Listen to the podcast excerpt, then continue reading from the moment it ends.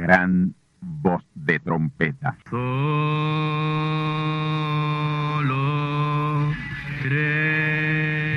Saludos amigos y hermanos radioyentes. Están ustedes en sintonía con la audición radial Gran Voz de Trompeta, con el mensaje final de Dios al mundo, a la iglesia y a su pueblo escogido. Esta es la voz de Dios, proclamando el mensaje del Evangelio del Reino, o Evangelio eterno, a todos los que moran en la tierra, en el cumplimiento de Apocalipsis capítulo 14 y verso 6. Este es un mensaje de alerta y de apercibimiento ante los eventos proféticos del fin del mundo que ya han comenzado. No es que viene el fin del mundo, es que ya comenzó. Y en esta audición radial ustedes se mantendrán bien informados y apercibidos sobre cómo asegurar la salvación y la vida eterna, que es lo importante ante tales eventos. A continuación, ustedes escucharán no un mensaje doctrinal ni dogmático, sino la pura palabra de Dios, probada con las escrituras, la verdad como la verdad es, pues conoceréis la verdad y la verdad os libertará.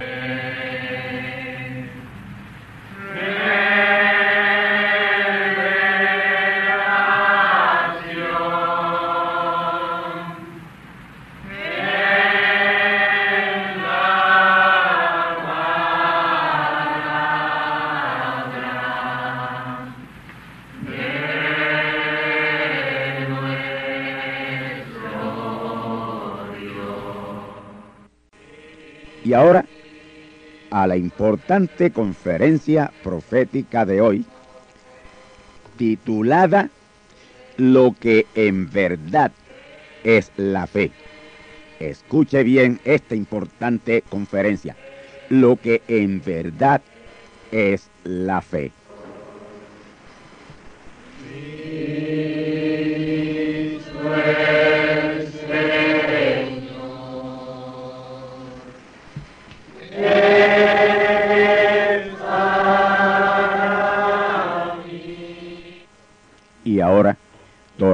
Conmigo a la palabra de Dios. Hebreos capítulo 11, versículos 1 al 3 y verso 6. También tendremos la escritura de Marcos 11, 21 al 23. Escuchemos. Es pues la fe la substancia de las cosas que se esperan, la demostración de las cosas que no se ven, porque por ella alcanzaron testimonio los antiguos.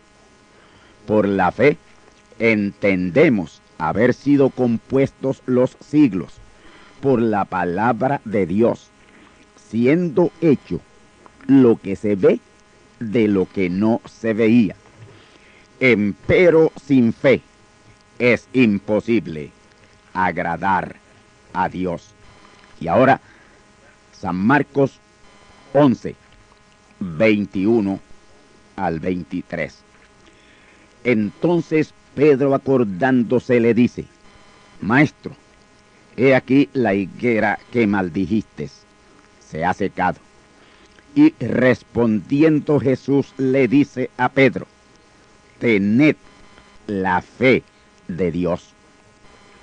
Porque de cierto os digo que cualquiera que dijere a este monte, quítate y échate en la mar, y no dudare en su corazón, más creyere que será hecho lo que dice, lo que dijere, le será hecho. Lo que en verdad es la fe. Ese es el tema sobre el cual estaré disertando en esta ocasión. Estas escrituras y otras que estaré citando en el transcurso del mensaje, de ellas estaré derivando mi tema en esta ocasión, lo que en verdad es la fe. Cuando hablamos de fe, tenemos que primero pensar en Dios, segundo en Abraham y de ahí en adelante el resto de ellos en ese capítulo 11 del libro de los Hebreos. Capítulo que ha sido denominado como la galería de los héroes inmortales de la fe. Quiero en primer lugar hacer la correcta definición de lo que es fe, ya que son muy pocos los que en verdad saben lo que es fe. La fe la definen correctamente dos palabras, que son revelación y conocimiento. Pues fe es revelación, fe es conocimiento. Ahora, revelación y conocimiento de qué? Pues revelación y conocimiento de la palabra, que es Cristo, porque Cristo es la palabra y la palabra es Cristo. Y Cristo es la gran teofanía, el Espíritu Santo, Dios. Por el oír viene la fe, viene la revelación, viene el conocimiento y el oír de la palabra de Dios, que es Dios. Dios y su palabra son uno y el mismo. En el principio era la palabra y la palabra era Dios y es Dios y siempre seguirá siendo Dios. Oímos a cristianos decir, yo vivo por la fe, me muevo por la fe, mi ministerio es un ministerio de fe, pero de acuerdo a lo que ellos quieren expresar, eso no aplica a lo que realmente es fe, pues fe es revelación, fe es conocimiento y es lo menos que ellos tienen. Fe no es depender del aire o de las circunstancias o de la suerte o del destino, porque también la palabra dice que fe es la substancia. Y una substancia es algo tangible, que se ve, que se palpa, algo que tiene forma, que es real. Es pues la fe, la substancia de las cosas que se esperan, la demostración de las cosas que no se ven. Hebreos 11.1. Fe es algo que sabemos que tenemos y no que nos imaginamos que poseemos, sino que sí sabemos que tenemos. Tal como saber que tenemos una casa, un carro, una finca, un trabajo, algo que es real, que se sabe que se tiene, que se posee, que está ahí, la evidencia, y esa evidencia es la sustancia. Usted podrá imaginarse que Dios hará ciertas cosas, pero cuando le es revelado y usted lo conoce por revelación, por conocimiento, eso es fe. Ya ahí usted tiene el saltén agarrado por su mango.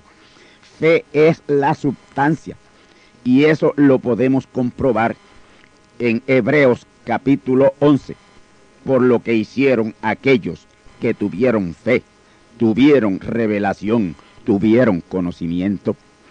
Pero la mayoría que dicen que tienen fe son circunstanciales en ella. Hoy dicen que la tienen, mañana dicen que la perdieron. Hombres de poca fe, le dijo Jesús en cierta ocasión a sus discípulos. Hombres de poca revelación, hombres de poco conocimiento. Jesús tuvo la fe de Dios, la fe de la palabra, revelación de la palabra, conocimiento de la palabra, y la palabra es Dios. Jesús dijo, lo que está escrito de mí, cumplimiento tiene. Y todo lo que de un profeta está escrito, cumplimiento tiene. Él tenía la fe, la revelación, el conocimiento perfecto, completo, de que Él era el Hijo de Dios, porque la palabra lo identificaba como tal. Jesús le decía a los judíos que le rodeaban, si yo hago las obras de mi Padre, ¿por qué entonces no me creen? Ellas son la manifestación de la palabra que da testimonio de mí. Si ustedes estuvieran en mí, en mi palabra, la revelación de la palabra estuviera en ustedes, el conocimiento de la palabra ustedes lo tendrían. Lo que ustedes pidieren, lo recibirán, les será hecho. Ahí hay fe perfecta, revelación o conocimiento perfecto. No es asunto de emoción o sensacionalismo. No, no es asunto de emoción o sensacionalismo. Eso de nada servirá. Es la fe perfecta de Dios, revelación y conocimiento perfecto de la palabra. Es la revelación o conocimiento completo. El mensajero del Señor, William Marion Branham, tuvo una visión en la palabra muy reveladora sobre una resurrección de un niño. Él la relató y la escribió al margen de la Biblia y otros ministros que estaban con él también la anotaron, la escribieron. Y estando él en Finlandia, se dirigía por una carretera en el campo y se toparon con un accidente. Se bajaron de sus autos, leyeron la visión, que se trataba de la resurrección de ese niño, cuando él lo reclamara a la vida, como lo decía la visión.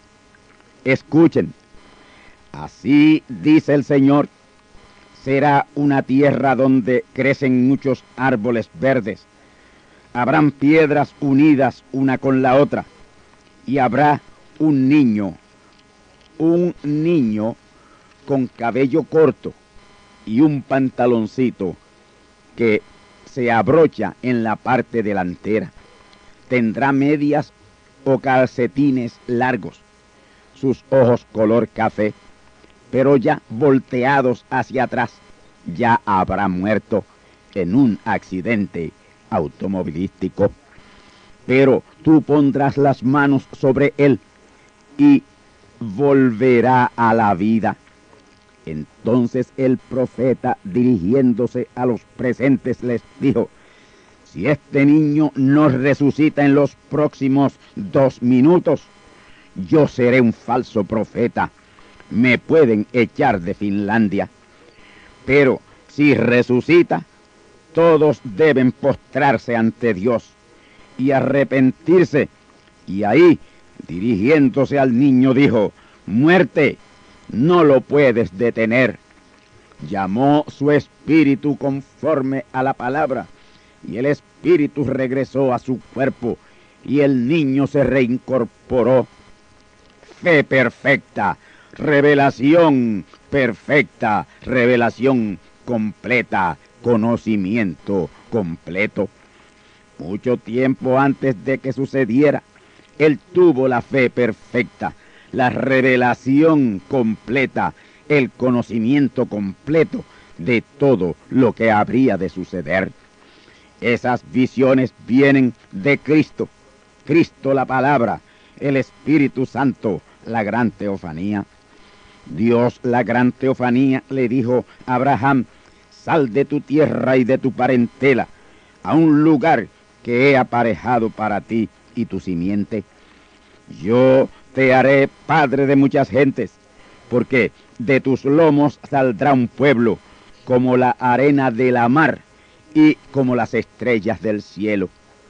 Abraham era de edad de 75 años y su mujer Sara de 65 años, cuyo ciclo menstrual había cesado y era imposible ya para ella tener hijos porque ella no tenía ya ovulación.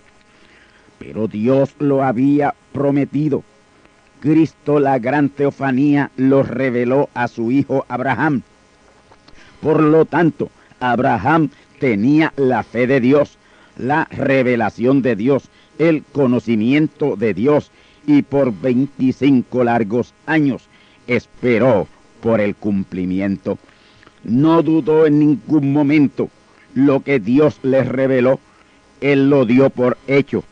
no mirando circunstancias contradictorias.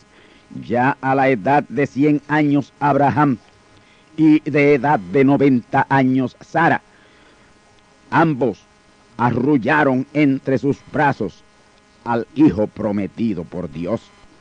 Y por eso Abraham ocupa un lugar de preeminencia en Hebreos capítulo 11, Galería de los Héroes Inmortales de la Fe. Desde Hebreos 11.8 al verso 19, Pablo toma para hablar de la fe perfecta de Abraham 11 versículos. Más de una cuarta parte del capítulo 11 son versículos o escrituras dedicadas a exaltar la fe perfecta de Abraham. Él tenía la fe perfecta de Dios para ese día y se movió en ella 100% y por eso fue llamado el padre de la fe. Cuando Isaac, su hijo, por quien habría de venir la simiente como las estrellas del cielo, le fue ordenado sacrificarle. Abraham no lo rehusó. Tomó a Isaac, tomó la leña, tomó el fuego y un cuchillo y subió al monte Moria, al sacrificio de su hijo. La fe perfecta de Abraham le dio la revelación, el conocimiento de que poderoso era Dios para devolverle su hijo de la muerte después de su sacrificio. Y por eso dejó a los criados que le acompañaban a la subida del monte Moria y les dijo, esperadme aquí, que yo y mi hijo iremos, sacrificaremos y regresaremos. Cuando su hijo Isaac camino hacia el sacrificio le dijo, papá, llevamos leña, llevamos fuego, pero ¿y el cordero dónde está? ¿Y el cordero dónde está? Abraham respondió, Hijo mío, Dios se proveerá de cordero. Abraham tenía la fe de Dios, la sustancia. Abraham nunca enflaqueció en la fe, antes por el contrario, según pasaba el tiempo su fe se iba acrecentando y consolidando y tomando posesión plena en su alma.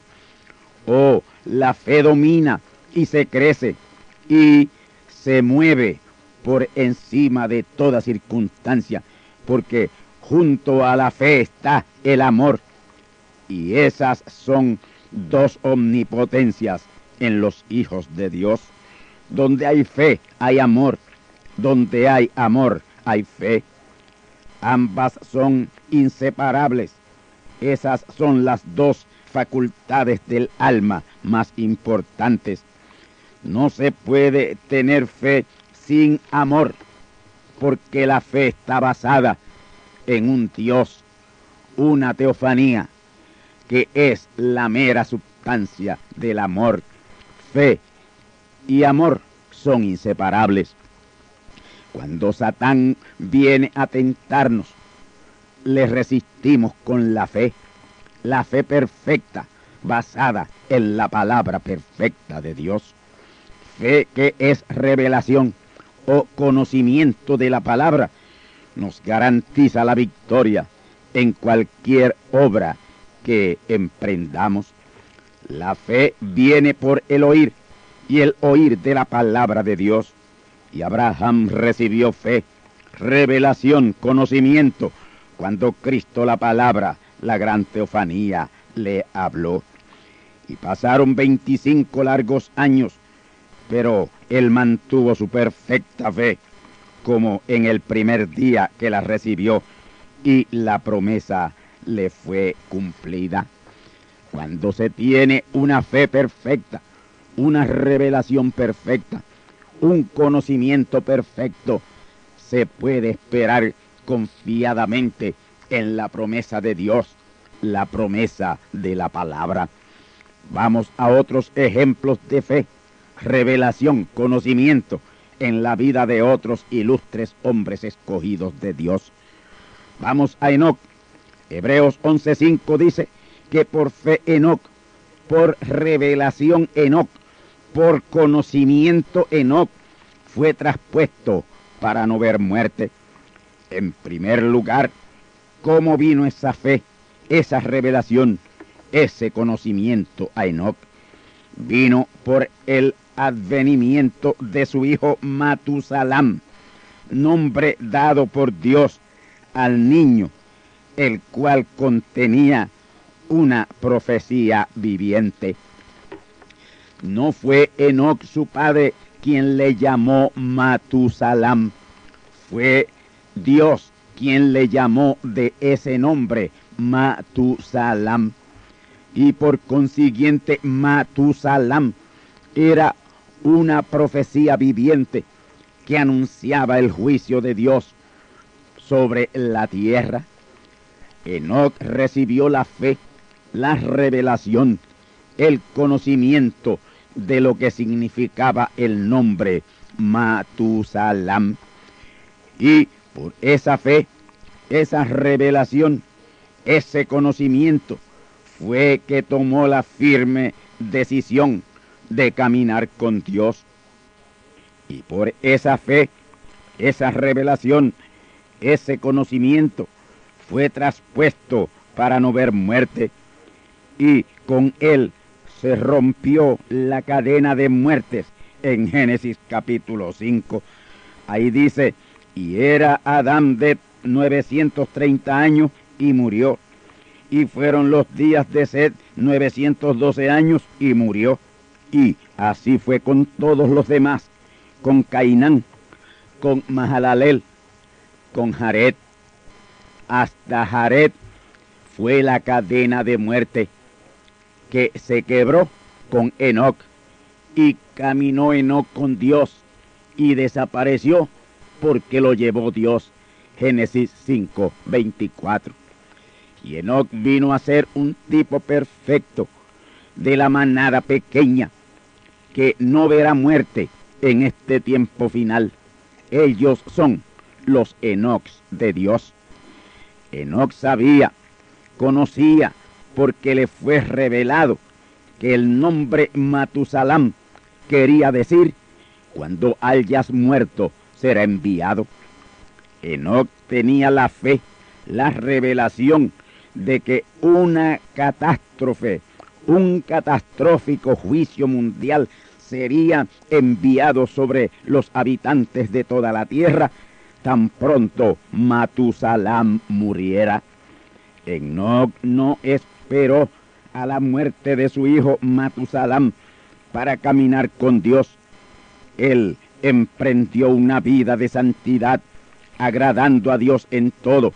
Tan pronto supo el significado del nombre Matusalam, nombre de diez letras y pensar que Jesús nos dijo que estuviéramos alerta, porque como en los días de Noé, que realmente debía decir como en los días de Matusalam, fueron los días del diluvio, así sería también la venida del Hijo del Hombre en el tiempo final. Circunstancias parecidas estaríamos teniendo. Y los días de Noé vinieron después de la muerte de Matusalam, mensajero con un nombre de diez letras, tal como hoy. Y Matusalam era una profecía viviente de juicio, en un nombre de diez letras, tal como lo es hoy. Y un nombre que identifica el carácter del juicio que se aproxima. Y Jesús dijo, como eso será en los días del Hijo del Hombre, significando ello que en los días del Hijo del Hombre habría otro mensajero con un nombre de diez letras que señalaría el tipo de juicio que vendría un bautismo y diluvio de fuego sobre la faz de la tierra. Aquel juicio de los días de Matusalam fue con agua, un diluvio de agua, pero el próximo juicio es con fuego, un diluvio de fuego. Y el mensaje será con un mensajero, con un nombre de diez letras, señalando ese juicio de fuego consumatorio. Hoy la gente está esperando que los juicios anunciados comiencen a caer para entonces comenzar a caminar con Dios. A eso la palabra le llama caminar por vista y no por fe. Hoy dicen, si ese hombre hace un milagro de creación, yo creo en él entonces. Entonces yo lo acepto como el mensajero. El diablo también estaba dispuesto a aceptar a Jesús como el mensajero si le convertía una piedra en pan o le hacía un milagro creativo. Y Jesús le dijo, escrito está, no tentarás al Señor tu Dios. Eso es tentar a Dios. Creamos lo que de Él está escrito sin cuestionamiento.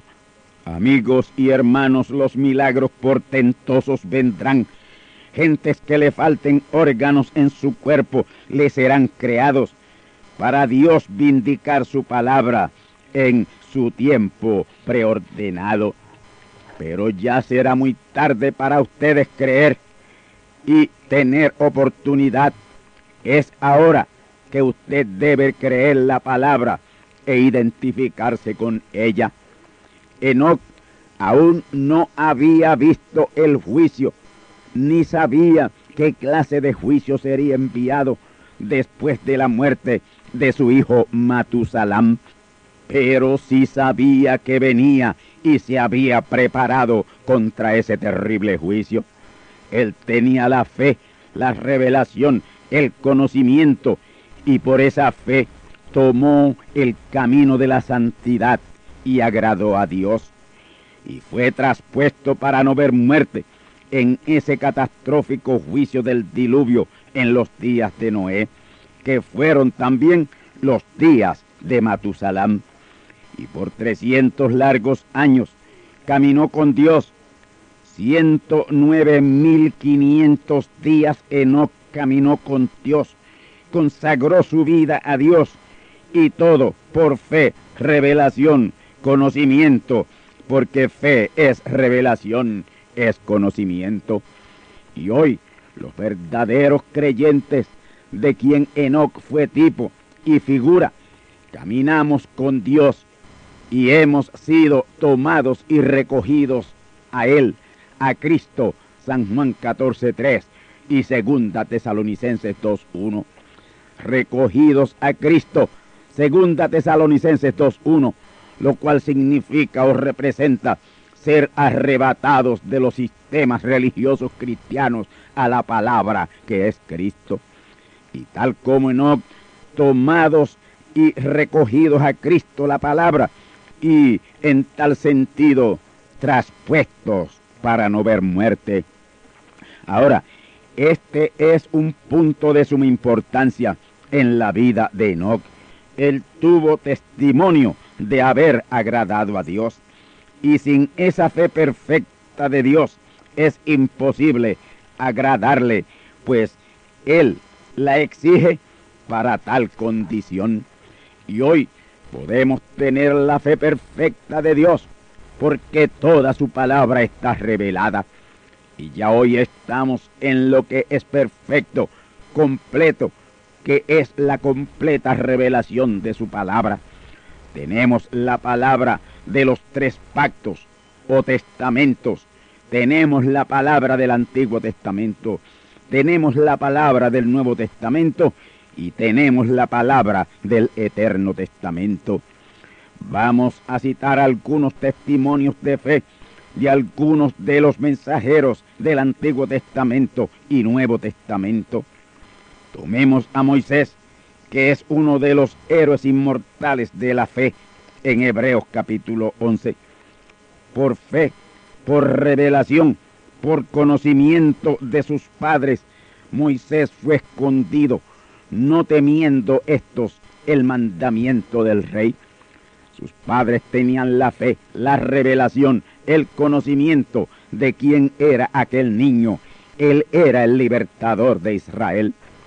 Llegó un momento en que ya no podían ocultarle más y encomendaron su vida a Dios, quien le escogió de antes de la fundación del mundo como el libertador del pueblo hebreo. Le echaron sobre la corriente del río Nilo, sabiendo que el Señor le protegería y le haría llegar a su destino final y correcto. Moisés fue criado en el palacio real como hijo de la hija de Faraón y el sucesor en turno en la monarquía egipcio-faraónica. Pero por fe, por revelación, por conocimiento Moisés, siendo ya grande, rehusó ser llamado hijo de la hija de Faraón para identificarse con su pueblo. Estas no fueron decisiones accidentales como aparecen en la película Los Diez Mandamientos. Moisés todo el tiempo supo lo que hacía, porque él sabía quién él era. Él tenía la fe perfecta de Dios. Todo el tiempo supo quién eran sus padres y cuál era su nacionalidad y cuál era el destino deparado a su pueblo, porque su propia madre fue su niñera.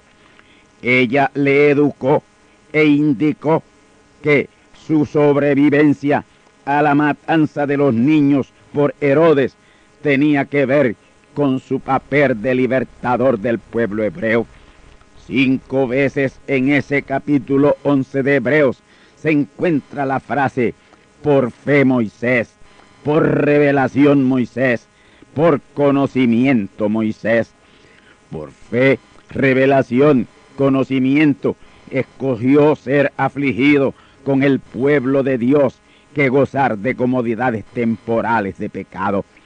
Por fe Moisés tuvo por mayores riquezas el vituperio de Cristo, la palabra, que disfrutar de los tesoros de los egipcios, porque él miraba otra remuneración, la remuneración divina. Esa remuneración o recompensa era espiritual.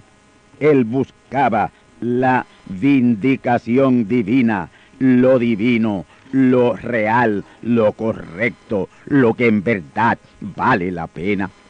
Por fe, por revelación, por conocimiento dejó Egipto, no temiendo la ira del rey, porque se sostuvo como viendo al invisible.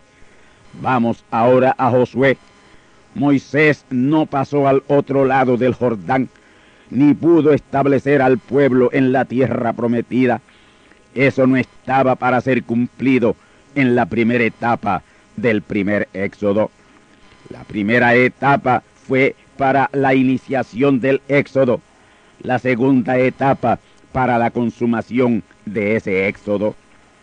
Es en la segunda etapa de cada éxodo, porque son tres éxodos en el plan de Dios, y es en la segunda etapa de cada éxodo que el pueblo que sale queda establecido en la tierra de promisión.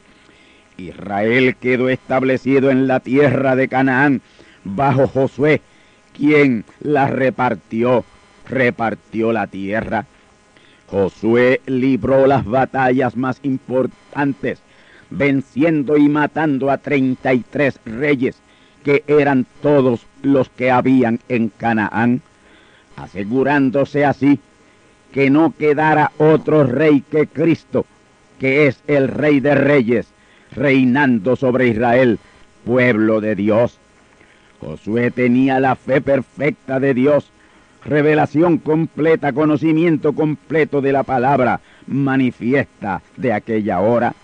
En el primer capítulo del libro de Josué, ahí se encuentra la fe en que Josué, hijo de Nun, se movió desde el Jordán hasta la conquista total de la tierra de Canaán, tierra prometida, la conquista de Jericó inclusive. Josué, hijo de Nun, hijo de Nun, que quiere decir hijo de nadie, un don nadie, sin pedigrí de los hombres, pero con pedigrí de Dios. Vino a ser uno de los grandes caudillos de Israel, uno de sus líderes más poderosos. Dios llamó a Josué y le dijo, mi siervo Moisés es muerto, levántate y pasa este Jordán, tú y todo el pueblo, a la tierra que yo le doy a los hijos de Israel. Josué conquistó esa tierra para ellos más de tres mil años atrás y sus fronteras conforme a lo revelado en la Biblia son desde el río de Egipto hasta el río Éufrates. Y aquel Josué de hace como unos 33 siglos atrás, Dios le dijo, nadie te podrá hacer frente en todos los días de tu vida, como fui con Moisés, seré contigo.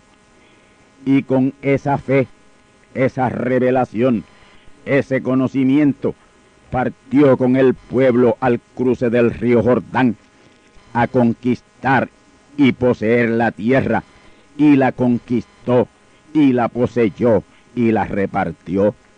Y yo, por fe, por revelación, por conocimiento genuino de la palabra, les digo que aquel fue el tipo y figura de la segunda etapa del tercer éxodo en la cual estamos. Y Josué, con la genuina fe en la palabra de Dios, hizo proezas en esa tierra prometida, ordenó al sol detenerse y el sol se detuvo.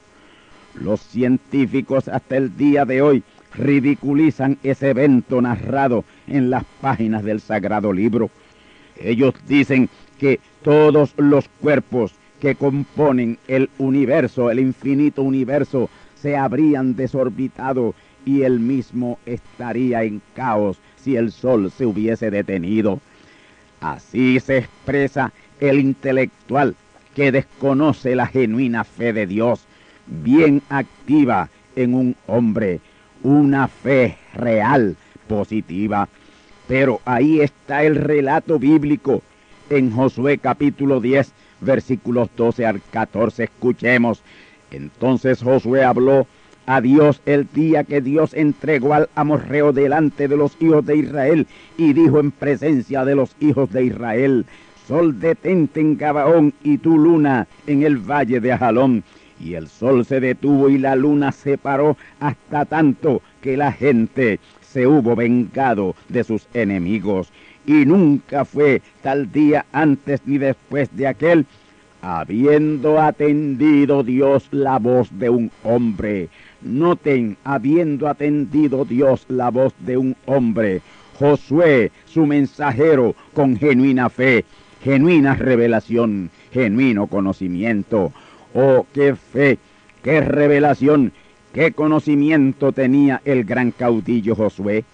Oh amigos y hermanos, aquello quedó como tipo y figura de lo que estará aconteciendo hoy en la segunda etapa del tercer éxodo, etapa en la cual estamos con ese Josué. Preparémonos para ver a Dios en acción, sanando enfermos por millares, dando vista a los ciegos, levantando paralíticos e impedidos librando endemoniados, resucitando muertos, restaurando órganos que falten en los cuerpos y poderosos milagros creativos por la palabra hablada tomando lugar. Ya ese ángel de Apocalipsis 14:6 ha descendido del cielo y está en la tierra predicando el Evangelio eterno. Ese es ese Josué que muy pronto sacudirá al mundo y ya pronto el pueblo lo sabrá porque lo verá, lo verá ser hecho por el poderoso ministerio de la palabra hablada. Estamos ya bien cerca del cumplimiento de San Marcos 11, 21 al 23, el ministerio de la palabra hablada y con la fe de Dios para grandes milagros de creación por la palabra hablada. Cuatro hombres venían platicando por el camino, relata el capítulo 5 de Lucas, ellos venían al encuentro con Jesús, quien ministraba en Capernaum. Por el camino encuentran a un paralítico y los cuatro se pusieron de acuerdo y le trajeron a Jesús. Él ministraba dentro de una casa enseñando. a fariseos y doctores de la ley que le escuchaban. Pero cuando estos cuatro hombres llegaron con el paralítico a la casa, ésta estaba llena de gente adentro y afuera. Pero estos cuatro hombres tenían la fe, la fe genuina de Dios, y por esa razón nada les detuvo. No hay circunstancia o adversidad que pueda detener la genuina fe. Ella se abre camino donde no hay camino. Subieron con el paralítico al techo de la casa y una vez allá arriba en la casa quitaron las teas y descubrieron el techo y comenzaron a bajar al hombre hasta traerlo a la presencia del Señor Jesús. Cuando Jesús vio al paralítico siendo bajado por aquellos hombres, dijo algo bien importante que quiero citar. Lucas 5:20, escuchemos. El cual viendo la fe de ellos, la revelación de ellos, el conocimiento de ellos, dirigiéndose al paralítico, le dijo, tus pecados te son perdonados. Con ese pronunciamiento del Señor Jesús, los fariseos y saduceos se alborotaron y decían, ¿quién es este blasfemo que puede perdonar pecados? Eso solo Dios lo puede hacer. Y Jesús, discerniendo los pensamientos de ellos, les respondió diciendo, ¿qué pensáis vosotros en vuestros corazones? Y mirando al paralítico le dijo, levántate, toma tu lecho y vete a tu casa. Y Lucas 5:25 dice, y luego levantándose en presencia de ellos y tomando aquel lecho en que estaba echado, se fue a su casa glorificando a Dios. Escuchad ahora Lucas 5:26. Y tomó espanto a todos y glorificaban a Dios y fueron llenos de temor diciendo, hemos visto maravillas hoy. Oh, esa expresión pronto se estará repitiendo y temor de Dios estremecerá este mundo en el ministerio del actual Josué. Amigos y hermanos que me escucháis en esta solemne hora, les he relatado lo que puede hacer la fe genuina de Dios, la revelación genuina de la palabra y en la palabra. Jesucristo es el mismo antier, ayer y hoy. Él responderá en esta mañana como respondió en el pasado a la fe perfecta de Dios a todos los que ayer la ejercitaron y de igual manera responderá hoy a todos los que hoy la ejerciten.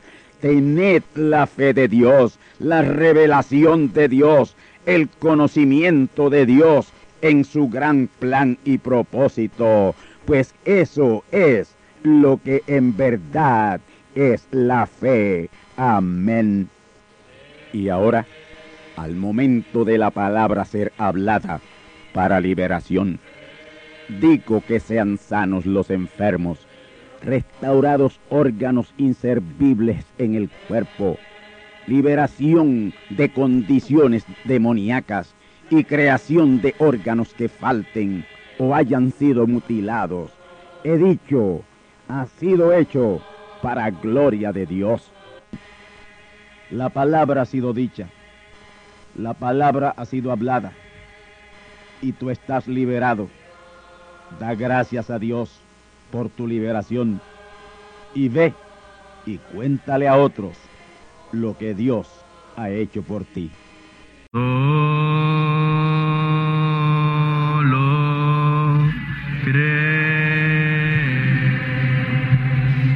Amigos y hermanos radioyentes, han escuchado ustedes la audición radial Gran Voz de Trompeta.